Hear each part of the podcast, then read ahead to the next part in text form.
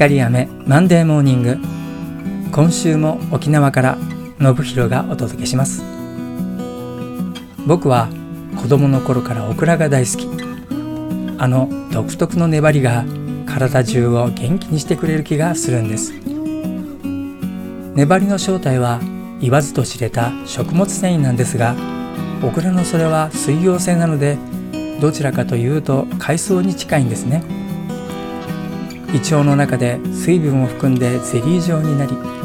腸内を掃除しながらゆっくりと移動してくれます。これは言い方を変えると胃腸にとどまる時間が長いということであり腹持ちの良い食材でもあるとも言えるんです。小腹が空いてすぐに何かを口にしてしまう人には絶好の食べ物かもしれません。我が家ではそのオクラを漬けにしていただきますので日持ちもしますから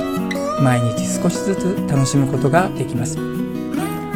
漬物にする要領はベジキッチンのレシピ1や2と同じですのでそちらの動画を参考にぜひ挑戦してみてくださいね。下ごしらえでは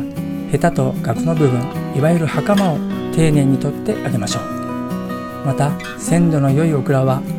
表面の産毛を板ずりにしてあげるとうまく取れるんですが塩漬けにするのであればその作業はいりませんよ。この番組は自分を大好きになる13週間の奇跡魂の学校をご提供する調和療法の光雨がお送りしました。ではまた来週。